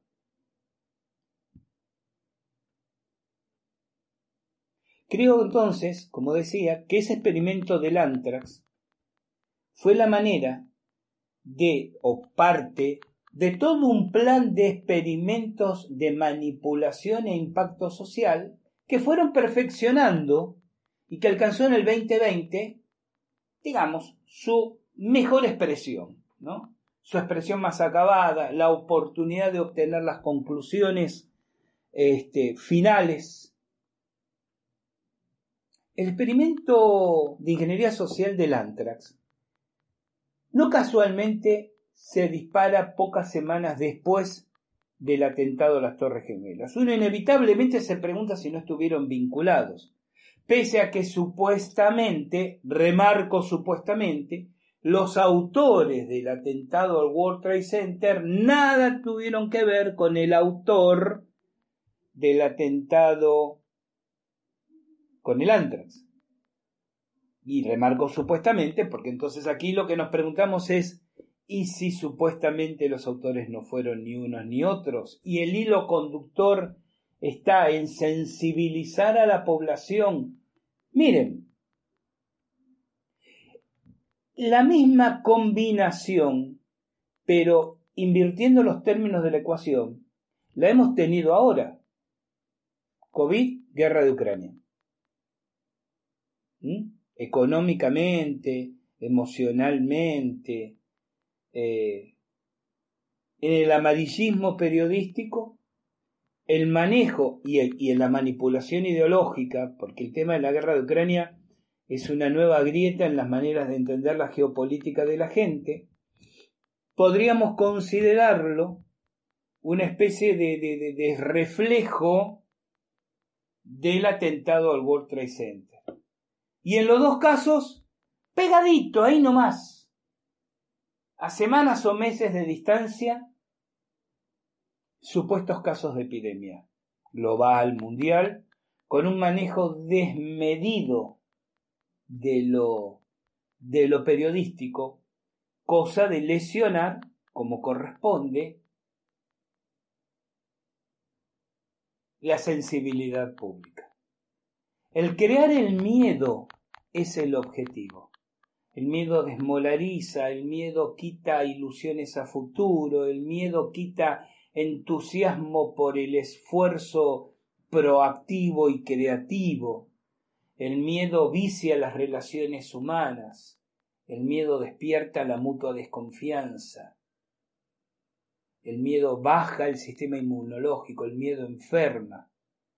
Una sociedad con miedo va a ser una suma de individuos más deseosos de acatar que de atacar. Porque ante el peligro inminente uno reacciona defensivamente pero ante el peligro suministrado con cuetagotas en el fondo de nuestro propio espíritu. Hay que tener un temple muy especial, hay que haber educado o autoeducado el espíritu de una manera consciente como para decir, yo no voy a ser rehén de esta manipulación o de este abordaje. ¿Comprenden? Entonces los voy a traer otra vez a lo que pasó con mis hermanos y hermanas de camino espiritual. Ni siquiera quiero ponerme adelante, no, no voy aquí el burro no va a ir delante del carro. Hablando de mí, respecto a cómo vivimos la pandemia, la pandemia, el confinamiento y todo lo demás. Con esas ceremonias, con esas reuniones alrededor de los fuegos encendidos, con esos gritos que estimulan el espíritu, con ese sentir el frío del agua de montaña y el gusto terroso en las manos de la hierba después de manipularla y, y cuando volvíamos a las ciudades y volvíamos a los ámbitos, y no me quiero poner tontamente poético, estoy tratando de expresarlo de la manera más sencilla posible, decíamos, yo soy fuerte, yo estoy en armonía, yo estoy bien. Y hacíamos todas esas cosas ante las cuales los demás escandalizados a más de uno de nosotros nos denunciaron a la policía. La estasi del pensamiento ajeno. Estas, este matiz pequeño y casi, casi mezquino de hablar de estos pocos casos individuales de, mi, de, mi, de mi círculo de, de prácticas, lo traigo a colación porque estoy repensando en voz alta este tema de los miedos colectivos. ¿Cuál es el verdadero fin de la pandemia? ¿Empobrecer a la población? Sí, en parte, porque especialmente hoy en día la gente trabaja más por menos. Hay gente que acepta trabajos que antes habría este, ignorado porque necesita, porque viene con una gran carga de deudas, porque están en un loop con sus cuentas bancarias ¿El beneficio económico de las grandes corporaciones? Sí, también, pero hasta aquí estamos hablando de efectos secundarios. Las élites observaban que los seres humanos cada vez interactuábamos más, nos globalizábamos, naturalizábamos el viajar por el mundo, intercambiar experiencias. Nada expande tanto el horizonte de la mente como viajar, sea viajar físicamente o viajar virtualmente, como ustedes quieran, conectarte con quien piensa distinto, mira las cosas, usa otro lenguaje, ocupa otras costumbres. Porque éramos todo lo contrario a la mirada tribal, aldeana, ¿no? De desconfiar del que venga de afuera. Por eso he dicho que todas estas historias de estimular lo conspiranoico es interesante para cuestionar el sistema, pero también debemos advertir con cierto escepticismo si no está siendo objeto de manipulaciones de contrainteligencia. Este, este crecimiento del terraplanismo, esta ah, naturalización que el hombre no llegó a la luna, insisto, sé que algunos aquí diríamos, ay Gustavo, la cagaste, porque yo, dice el que me está escuchando, no creo que hayamos ido a la luna, por lo menos en el 69 es muy divertido. A veces la misma persona que después en otros foros está totalmente convencido que hace décadas tenemos bases en Marte en el cual estamos en contacto con alienígenas. Pónganse de acuerdo, muchachos, o no fuimos a la Luna, o no tenemos las bases en Marte, o tenemos las bases en Marte, pero en el camino fuimos a la Luna, ¿no? Pero dejando de lado esas confusiones, yo me pregunto, muchas de las conspiraciones más extremas que vemos en los temas que ustedes y nosotros compartimos. Nos preguntamos si no están preparadas desde los centros intelectuales, como el Instituto Tavistock, por ejemplo, vamos a hablar del Instituto Tavistock también en futuros podcasts, donde se diseñan políticas. ¿Saben qué hacen en el Instituto Tavistock? El Instituto Tavistock es un, instituto que nace en las afueras de Londres, allá por los años 20, para desarrollar políticas gubernamentales de estudio de la conducta humana. Eh, se desarrollan políticas para a través de movimientos que se conocieron ya en los 70 como la nueva izquierda, Noam Chomsky es el principal ideólogo, el ultraecologismo, que es el ultraecologismo, es una manera, si se quiere, diplomática de llamar a la ecología combativa, no podía dirigirse la mentalidad de la humanidad en determinadas direcciones. Por ejemplo, lo que estamos viendo asociado a lo que ahora se conoce como la Agenda 2030. Sean más pobres, pero sean felices. Cosa que hasta es casi el título de un libro de autoayuda, ¿no? Sean más pobres, pero sean felices. Violando el principio de autodeterminación de los individuos y de los pueblos. Yo voy a ser feliz de la manera que yo crea, no como vos me digas que debo serlo o no porque debo viajar en tren y colaborar con esa manera en disminuir la cantidad de eh, emisión de carbono a la atmósfera, voy a ser más feliz mientras que vos, que sos de la élite, continúas con tu jet privado. Pero esa es harina de otro costal. Toda esta manipulación, y me voy acercando al final del podcast de hoy, tiene mucho que ver, obviamente, con las redes sociales. Hace poco Mark Zuckerberg hizo una entrevista de casi tres horas con un periodista, Joe Rogan, en Estados Unidos, eh, quien es productor y conductor de un masivo podcast que tiene más de 3 millones de seguidores.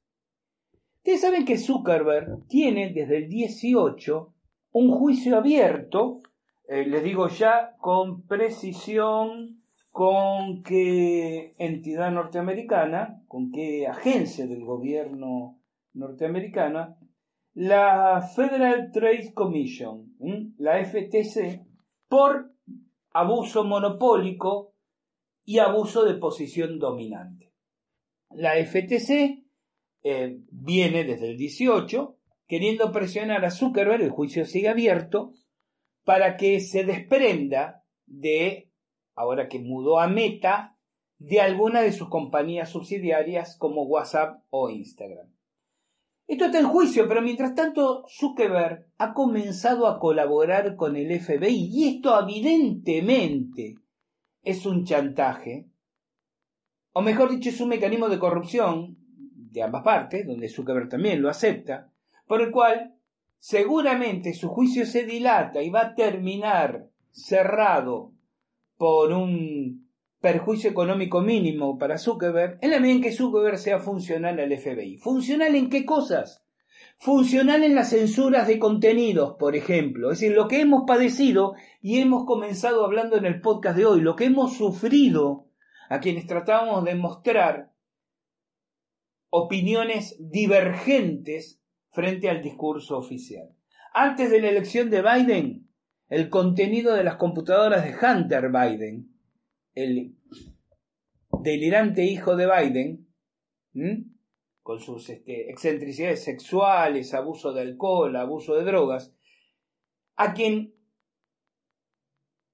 la liberación de esa información que estaba en poder de, los privados que usaban las redes, especialmente Facebook, hubiera afectado al papá en las elecciones y el FBI convenció a Zuckerberg de que bloqueara toda difusión era una de las palabras que uno no podía usar. Hunter Biden, además de coronavirus, además de, ¿no? De esas. Eh, hasta después de las elecciones. La información se liberó. Todos lo sabemos, Gustavo, sí, pero se liberó después que Biden ganó la presidencia. Porque hubiera impactado negativamente en los resultados electorales. Ustedes me dirán, bueno, pero ¿qué culpa tiene el padre de las estupideces del hijo? Yo estoy de acuerdo con eso. En cierto punto sí, bueno, pero vieron cómo es la mentalidad yankee. Bueno, el FBI le advirtió a Zuckerberg también con respecto a las elecciones. Ojo con la propaganda rusa. El 26 de agosto eh, la portavoz del Ministerio de Relaciones Exteriores de Rusia, María Zakharova, Zakharova publicó que la, observación o la, o la interpretación rusa de esa entrevista que da Zuckerberg, entendiendo que Zuckerberg fue combinado y obligado a censurar información no solo que hubiera afectado a Biden, sino que controlaría, ya sea por censura o por mayor exposición algorítmica, información negativa sobre la madre patria, diríamos, la madre Rusia, este, en las redes sociales. Zakharova lo dice de una manera muy sugestiva. Dice, los hombres de negro convencieron a Mark Zuckerberg de que todas estas eran falsificaciones rusas. Para mí no es casual que Zakharova, como dije, portavoz del Ministerio de Relaciones Exteriores de Rusia, usara la expresión hombres de negro. Los que están entendidos en el tema MIRS, ustedes, mis oyentes, lo están, saben que una mención así no puede ser gratuita. ¿Qué significa realmente? No lo sé. Si Zakharova y por lo tanto el Ministerio de Relaciones Exteriores supone que los MIRS han sido siempre el FBI, o si se refieren a que hay algún otro tipo de incidencia o de filtración en el FBI para en este caso silenciar a Zuckerberg, otra vez es materia de especulación. Zuckerberg mismo en ese reportaje dice, si el FBI viene a nosotros y nos dice qué debemos hacer, yo me lo tomo muy en serio. Eso y admitir que es un pelele a las órdenes del FBI es exactamente la misma, la misma cosa, ¿no? Eh, si sienten unas hojas de papel pasando, es que estoy repasando, para la redundancia, eh, algunos apuntes que había tomado al respecto. Bueno, pero el punto es que el juicio contra Zuckerberg sigue en un punto... Hubo una, una novedad eh, hace muy pocas semanas. Los abogados de Zuckerberg pidieron que se desestimara la demanda de la Comisión Federal de Comercio, de la FTC, y el juez James Bosberg, de la Corte Federal de Washington, desestimó la demanda. Es decir, eh, entendió, digo textualmente, leo textualmente de la sentencia, en última instancia, si la FTC podrá probar su caso y prevalecer en el juicio sumario es una incógnita. La Corte se niega a involucrarse en tales especulaciones y simplemente concluye que en esta etapa de moción para desestimar, donde las alegaciones de la FTC son tratadas como ciertas, la agencia ha presentado un reclamo plausible de mitigación. ¿Esto qué significa? Significa que le dicen a Zuckerberg, no te vamos a cerrar el caso todavía. El juez mismo lo dice. Es una incógnita si la FTC va a ganar o no solo que te mantenemos el caso abierto. ¿No es obvio que es un mecanismo de extorsión?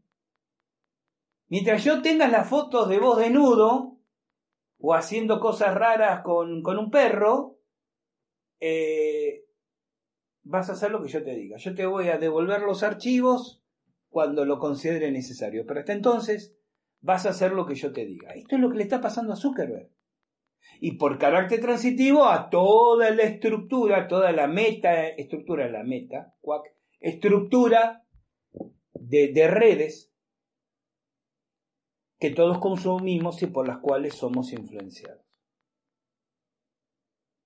Un Zuckerberg que es rehén de las directivas que le está bajando el FBI o alguien o algo a través del FBI si leemos entre líneas los comentarios de Zakharova. ¿Recuerdan? La portavoz del Ministerio de Relaciones Exteriores de, de Rusia. Hay un tema sobre el cual vamos a regresar, ya casi despidiéndonos, que es esta presencia de operativos congelados, como dije antes, de candidatos manchurianos, en obvia referencia a la película del año 1962, ¿no? Em, activados décadas más tarde para determinadas operaciones. Y vamos a profundizar en este vínculo causal que hay entre el ensayo del anthrax del 2001 y el ensayo de la COVID, de la COVID del 2022.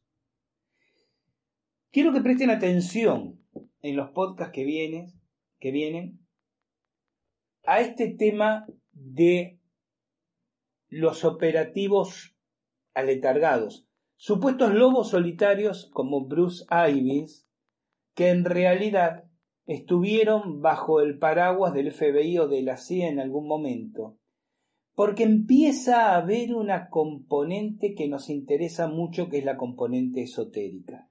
No se trata simplemente de operaciones de control mental, sea con psicotrópicos o con hipnosis, para el lavado de cerebro de agentes encubiertos, sino como parte de una programática que demuestra que estas élites no solo se valen, le dan muchísima importancia a la pata ocultista, a la faceta esotérica en estas operaciones.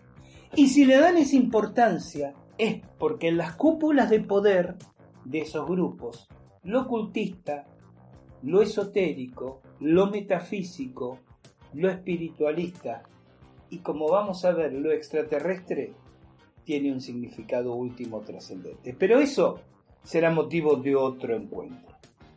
Ha llegado el momento de despedirnos. Gracias de corazón por habernos acompañado hasta aquí, especialmente en este que no ha sido un podcast ni fácil ni breve. Soy Gustavo Fernández. Nos reencontramos cuando la presentación les recuerde que llegó el momento de caminar al filo de la realidad. Cuídense mucho, no anden en cosas raras y recuerden que de la puerta de calle hacia afuera hay una vida que está esperando y merece la pena ser vivida. Chao, hasta nuestro próximo encuentro.